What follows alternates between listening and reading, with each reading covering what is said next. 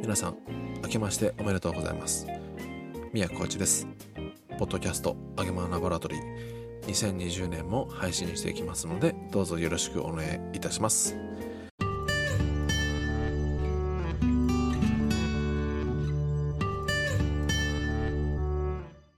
というわけでですね、えー、今年、えー、第1回目の、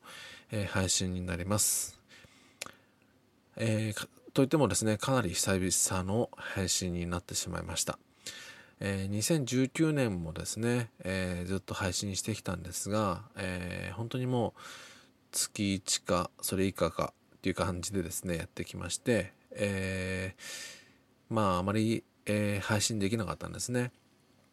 えー、っと、まあ、言い訳をしてしまうとですね、まあ私、えー、ミヤ一人でですね、えー、まあ編集とか構成とかいろいろ、まあその他も、まあ業務もあるわけでやってるんですが、まあなかなかこっちまでですね、手が回らないということと、えー、ちょっと、やはり、えー、ね、ちゃんといつ配信するっていう、まあ曜日とか日程を決めない限りですね、やっぱり配信するの継続したりするのっていうのはまあ難しいので、えー、2020年はですね、えー、週に1回は、えー、最低でも配信していきたいなと思いますので、えー、まあ皆さんもですね最後までお付き合いしていただけたらと思っております。で本日なんですが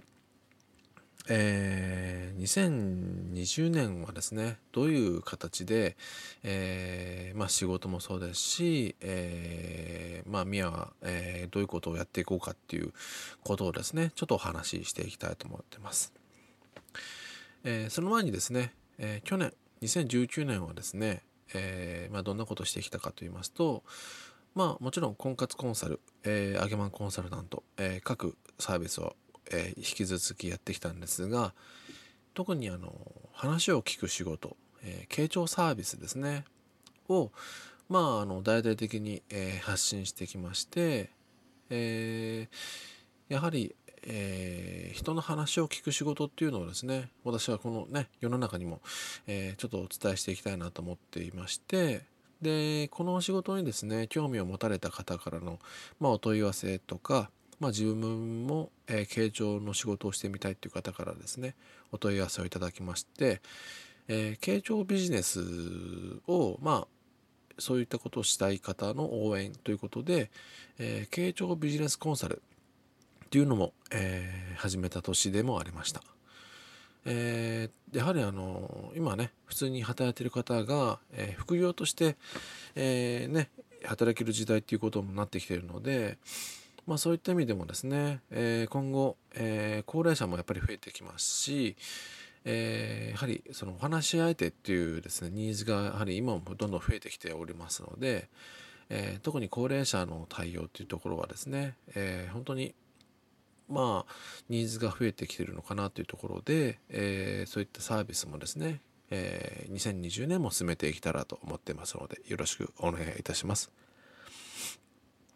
そして、えー、あとは、えー、婚活コンサルタントの方もですね、えー、こちらも、えー、また引き続き、えー、力を入れてやっていきたいと思っております。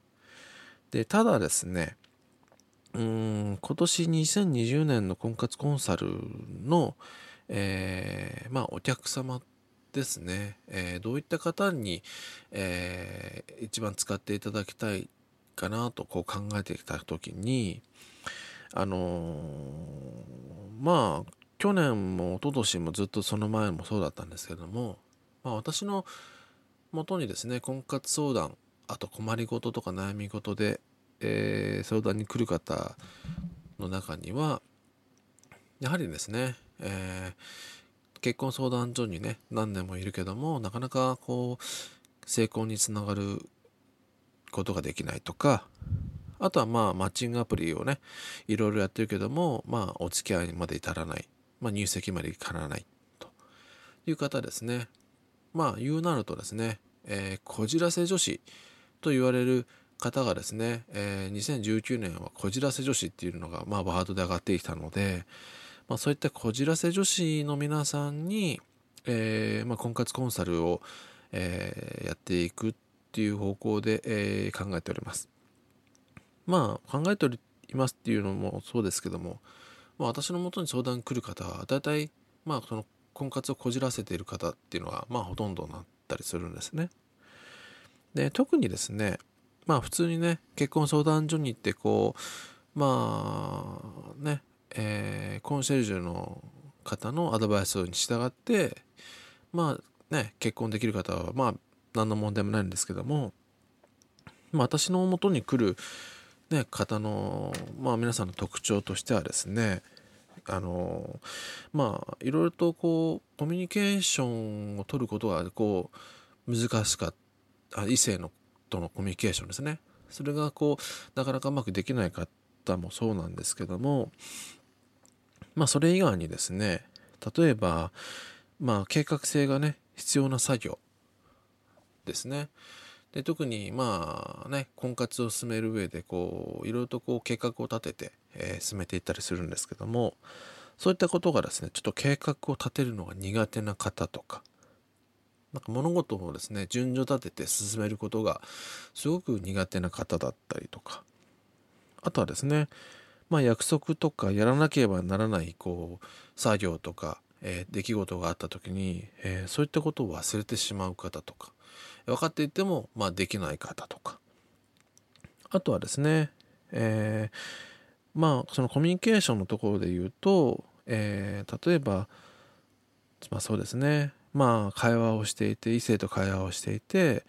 こう相手の顔色とかですね意図を読まずにですねちょっと空気の読めない発言をしてしまったりとか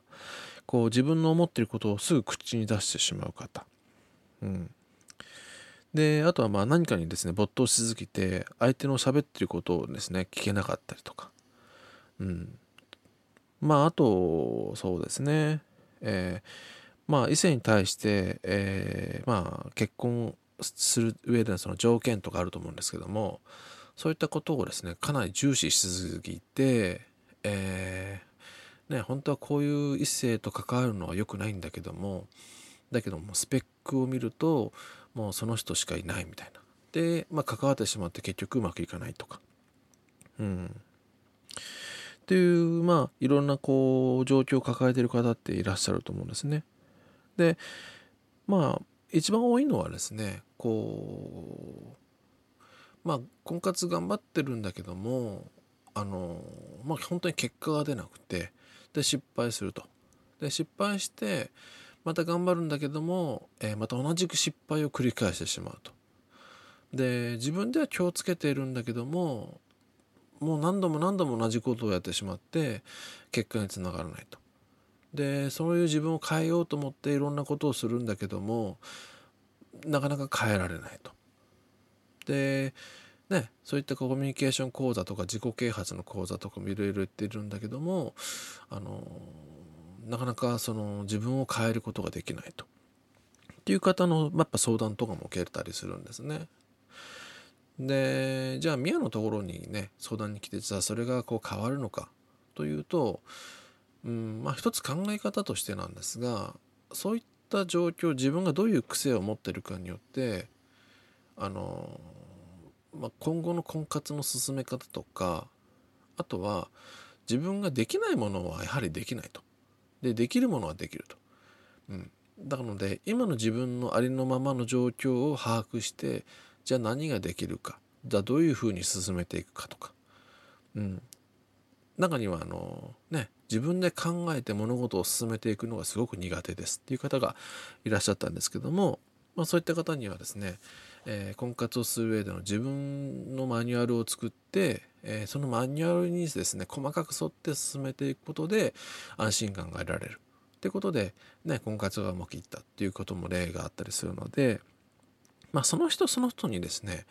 えー、まあ、状況に合わせた婚活を進めていく。っていうのが、まあ、これからの婚活のやり方なのかなと私は考えてるんですね。うん、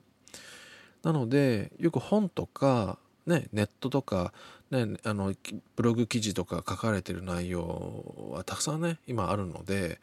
まあ、その通りやってうまくいく人もいれば、まあ、うまくいかない人たちももちろんいらっしゃるんですね。まあそれは当たり前だと思うんですがただですねそのうまくいかない方たちがやはり自分に合ったやり方をやっていないとうまくいかないと思うんですね。中にはやはりあのちょっとね自分は周りの人とやはり変わっているなとかちょっと変わった個性を持っているなとか他の人が持っていないような感覚を持っているなとか、うん、あと今までねこう生きてきた中でこう社会に馴染めない感覚を持っているとか本当はすごくねあの窮屈なこう生き方をしてるけどもそれを周りに話せないとかあと話したとしても分かってもらえないとかまあそういったですね、えー、気持ちとか考え方とか、えー、状況の中に生きている方ってやっぱりたくさん、ね、いらっしゃると思うんですね。まあそういった方にはですねそういった方が持ってる状況っていうのを把握して、えー、やっぱりありのままっていうのをまず一旦こう受け取ってそこからどういうふうにしていくかっていうことがまあ今後ね皆さんが結婚あるいは婚活を進めていく上での鍵になるかなと思うので自分を変えるというよりも今ある状況自分の状況ね、特性癖っていうのをそれを分かった上で、えー、できることを進めていくっていうやり方を取っていかないとまあ難しいのかなとは考えているんですね。でやはりちょっと私も、まあ、ずっと感じてきたのは、えー、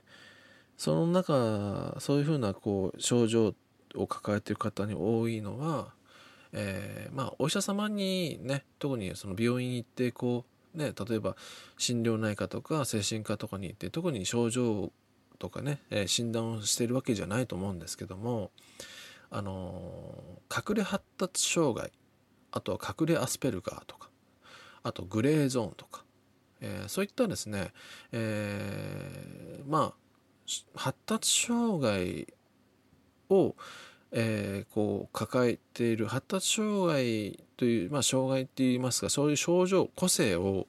生まれ持った状況で生きてきてるでそれで大人になった方たちが、えーまあ、社会でですね、えーまあ、婚活とか、まあ、仕事とか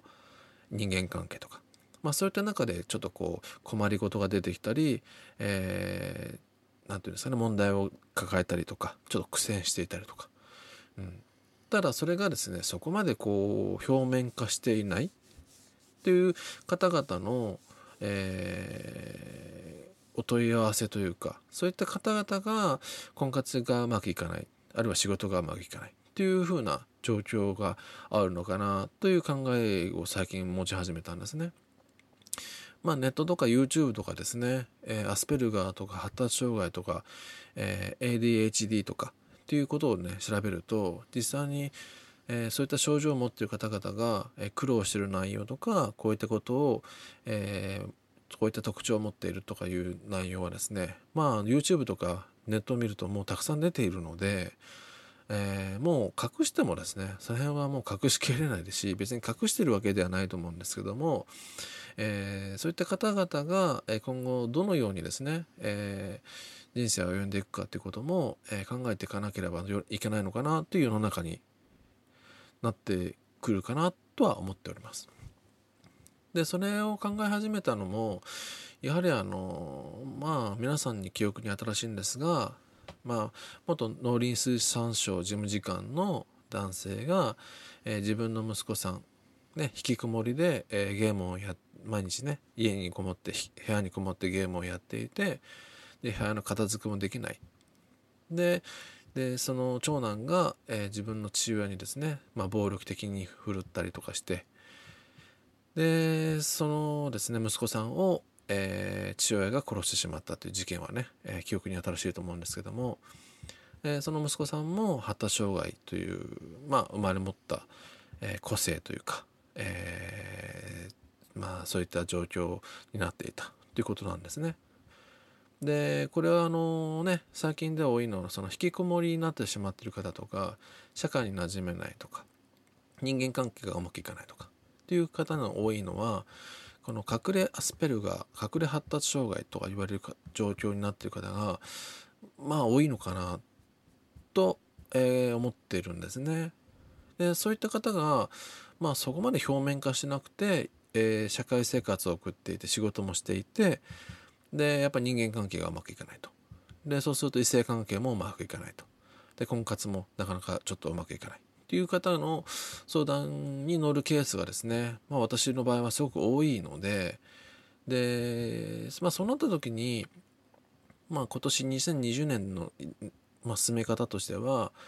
もうあの、まあ、発達障害とかアスペルガーとか HD、うん、ADHD と言われる方のまあ軽度のそういう症状を持っている方に対しての、え対応をしていこうかなと考えております。え、やはり私が今までね、え、関わったクライアントさんとか、え、結婚された方もいるんですけども途中でフェードアウトしてしまった方に関して言うとやはりそういった何て言うんですかねこうどうしてもコミュニケーションがうまく取れないとかあとはまあねそういったまあ方に多いのは、えー、過食、えー、あの食事がですね、えー、偏りがちになってしまう。特に甘いものばかり食べてしまう。っていう症状を持っている方が、ね、結構共通点があったりするんですけどもあのやはりそういった方っていうのはねあの本当に健康状態もいい状態じゃなかったりするので、えー、そういった方の、まあ、サポートをしていきたいなっていうのが私のまあ素直な、まあ、気持ちですね。なのでちょっと今年はですね、えー、私のブログとか発信する内容の中に、えー、隠れ発達障害とか、ね、アスペルガーとか HD、えー、ADHD とかっていう風な、えーまあ、キーワードがたくさん出てくるかとも思うんですけどもおそらく2020年の中ではそういったキーワードがたくさん出てくる流れになってくるんではないかなと考えております。まあ、特にねその引きこもりのに関しての、ね、社会的にそういった政府が対策をしていくのも今年から結構ね、えー、目立ってくるんじゃないかなと思うので、まあ、そういった症状を持たれてる方の、えー、対応とかあと社会的な、えー、対応の仕方とかっていうのが今年すごく目立つんじゃないかなと思っております。えー、なので今年はですねそういった方で、えー、もしねあの婚活頑張りたいけどちょっと自分でなんかあのやっぱり他の人と違うなんかこう個性を持っているなとか他の人とは違うなんか感性があってまあそれによってねなかなか生きづらいく感じてるなとか異性関係がうまくいかないなっていう方がいましたらですね、えー、一度ねお話をお聞きしたいと思いますのでね是非、えー、私のもとに、えー、お問い合わせしていただけたらと思います。もしねご家族やお友達でねそういったことをね、え相談できる方がいましたら、え本当はね私じゃなくてそういった方に、え身近な方にね相談できたりアドバイスを求めたりね、お医者様がいたらそういった方の専門医にかかるといいんですけどももしねそういった方がいないよとかなかなかそういう相談ができる状況ないなという方がいたらですね是非、えー、お話だけでもね聞かせていただけたらと思っております。はいちょっと話が長くなってしまったんでね、えー、本日はここまでにしたいと思います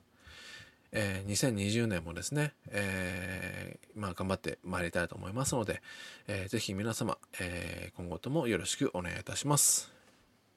宮古コーチでした。